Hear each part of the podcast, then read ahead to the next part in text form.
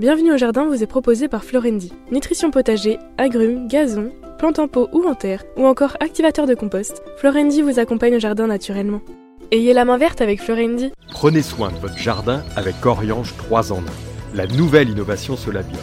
Insectes, acariens et maladies, un seul produit et c'est fini. Plantez, plantez encore. Gardez le rythme.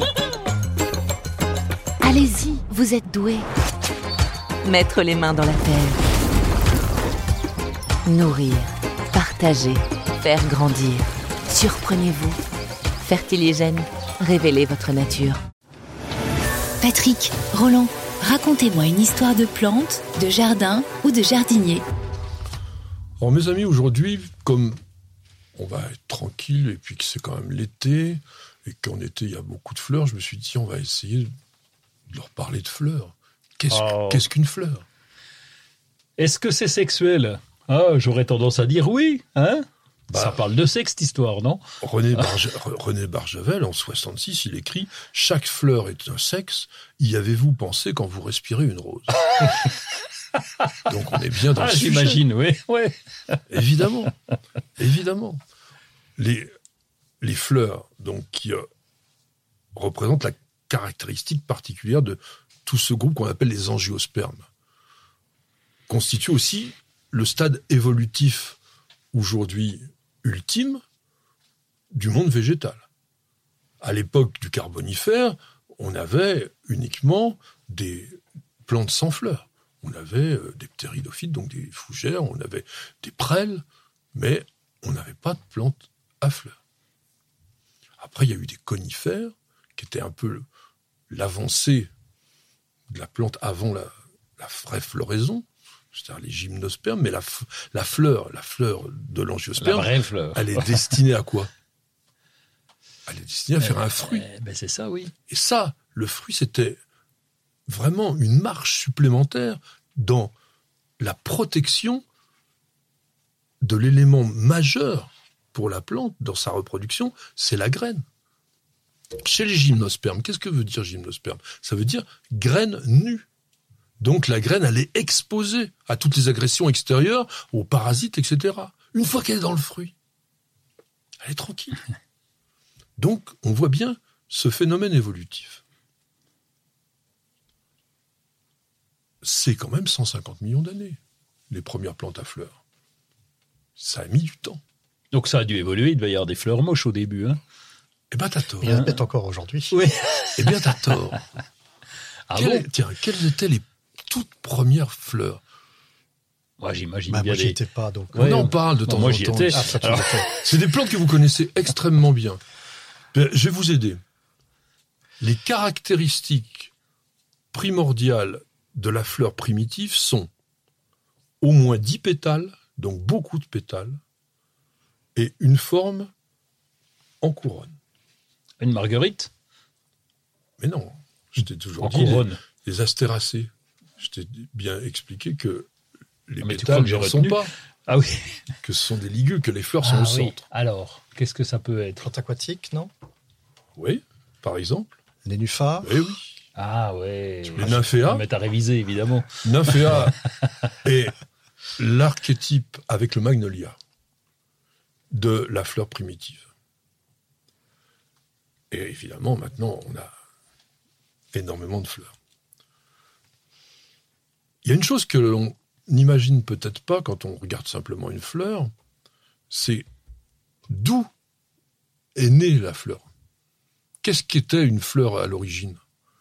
Pour que ça devienne une fleur, c'était tout simplement la transformation de feuilles. C'est une métamorphose de feuilles.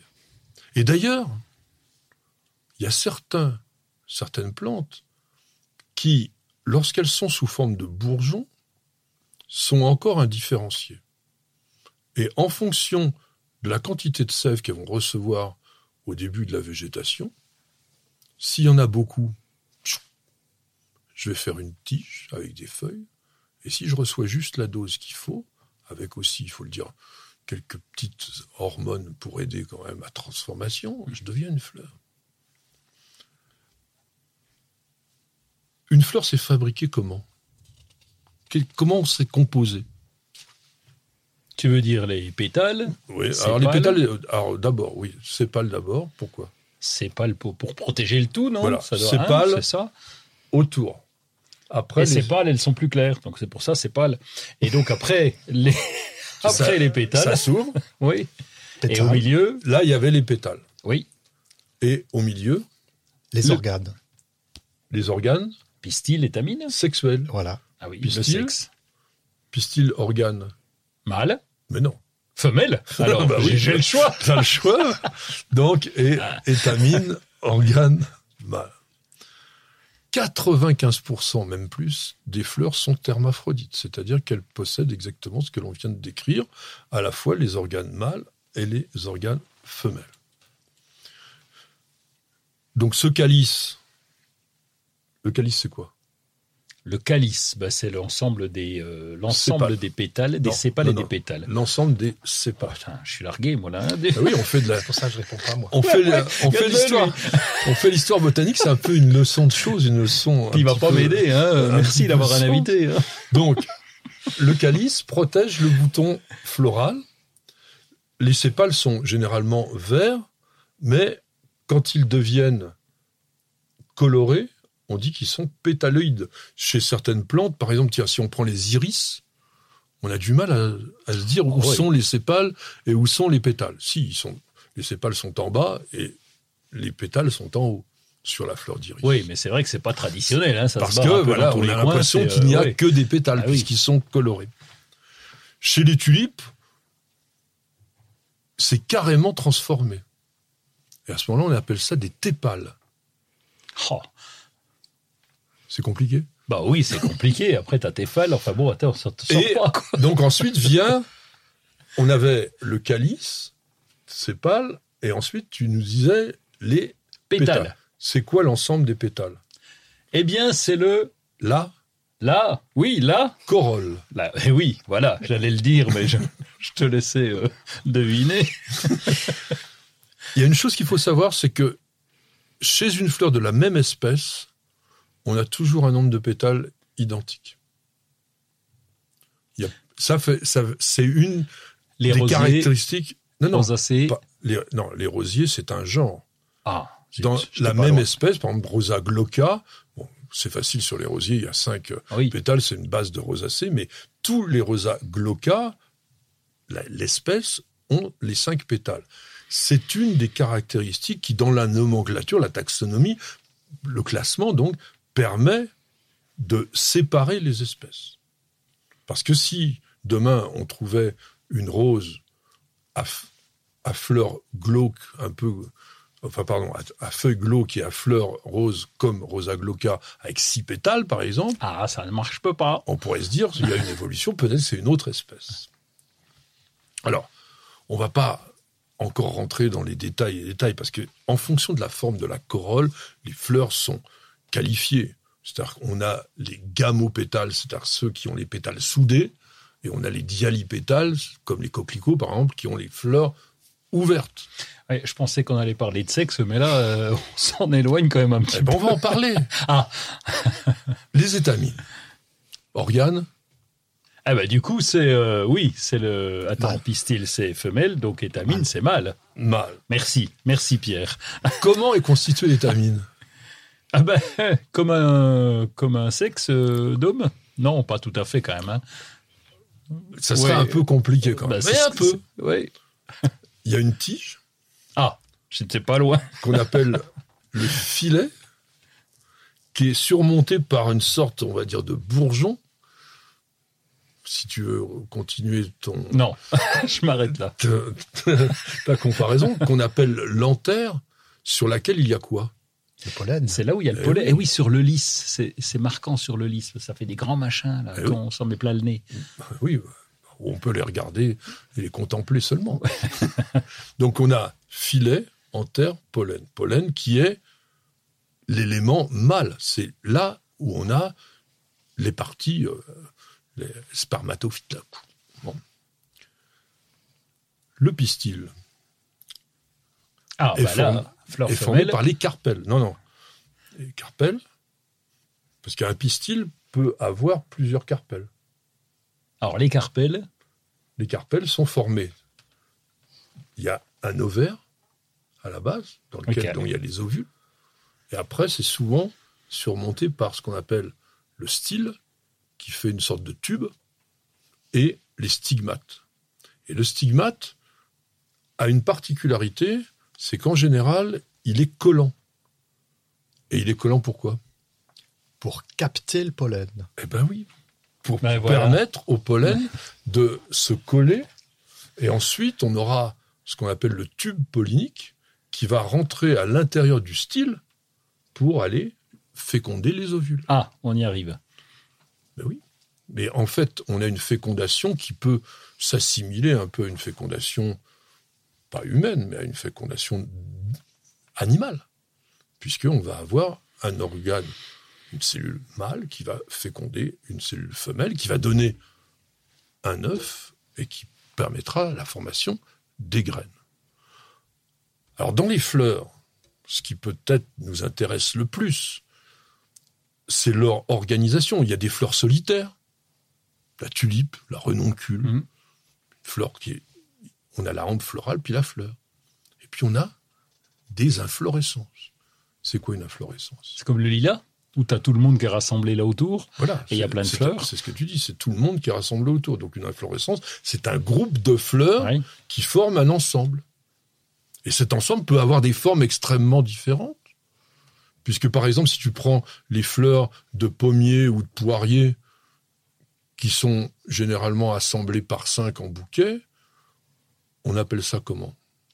C'est l'inflorescence. En grappe? Ah non. Ah on appelle ça une ombelle. Une ombelle pour... euh, Ah, pardon, comme- comme les- excuse-moi, un corymbe, excuse-moi. Ah, j'allais dire oui, quand même. Non, non, parce que je pensais aux deux, je vais Oui, vous expliquer ouais. pourquoi. Le corymbe est une inflorescence dont toutes les corolles se trouvent au même niveau. Mais les pédoncules floraux sont organisés sur des hauteurs différentes. C'est ça la différence avec l'ombelle, qui est exactement la même chose, à savoir des fleurs qui se trouvent toutes au même niveau, mais dont les pédoncules floraux sont réunis en verticille, c'est-à-dire tous réunis au même endroit, comme un peu les baleines d'un parapluie, Comme la carotte. comme la carotte, comme euh, la nette, comme le fenouil, etc. Après, on a d'autres inflorescences. Tu parlais du lilas, c'est une tire, c'est-à-dire c'est une sorte de grappe dans lesquelles les éléments sont pas tous à la même hauteur. Bon, il y a des épis. On connaît le blé, la rose trémière. La panicule, ça ressemble énormément à une grappe, en fait. La différence, elle est un petit peu particulière. Il y a les cimes. Il y a les, tiens, il y a, il y a les chatons. C'est quoi un chaton? Ah oui, comme sur les saules. Oui, ou sur les noisetiers, ou sur les chênes. Oui. quelle est la particularité du chaton? C'est pas une fleur euh, femelle, un truc comme ça, non? Sauf que c'est l'inverse. C'est Ah ouais, une fleur uniquement mâle, mais non, mais c'est pas allé bien. voir de près, c'est mais, bien. euh, T'es, t'es dans, t'es dans la, dans l'axe. Juste un peu de ré- petite révision à Oui, faire. c'est est pas grave, mâle, Et on- femelle. Et on va revenir sur la marguerite. Parce que là, on a ce qu'on appelle des fausses fleurs. Puisque chez les astéracées, on a donc ce qu'on appelle un capitule, qui est un ensemble de fleurs toutes petites, serrées les unes contre les autres, qui se trouvent au niveau de l'axe du pédoncule, et autour, il y a des éléments généralement colorés, plats, qui ressemblent À à, des des, pétales. pétales, qu'on appelle des ligules et qui servent à quoi? Je Ah, sais. Ah, Des pistes d'atterrissage pour les insectes. Mais oui, qui servent ah à oui, aider le pollinisateur à se déposer sur la fleur et à venir butiner le cœur. T'as jamais vu un insecte butiner le pétale euh, de la marguerite? Non, Oui, il est non, au cœur. Contre, je pense euh, à mes histoires d'amour. Quand j'ai feuillé la marguerite, j'ai feuillé pas les ligules. Moi, j'ai jamais pensé à dire ça. oui. Mais Ah. non. Mais bon, là, on fait un peu de science botanique, c'est pour le plaisir. Et on va terminer, allez, juste un petit poème pour vous faire plaisir. Ah, voilà.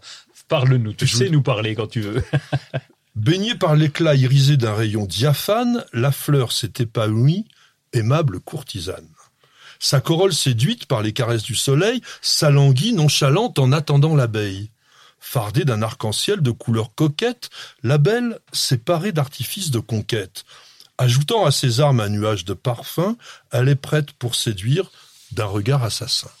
Ses pétales épanouis comme des lèvres vagabondes attendent que le baiser de l'insecte les féconde. Mhm, c'est quelqu'un de, de, là-dessus. de- de qui a écrit ça? C'est quelqu'un d'un peu vicieux, non?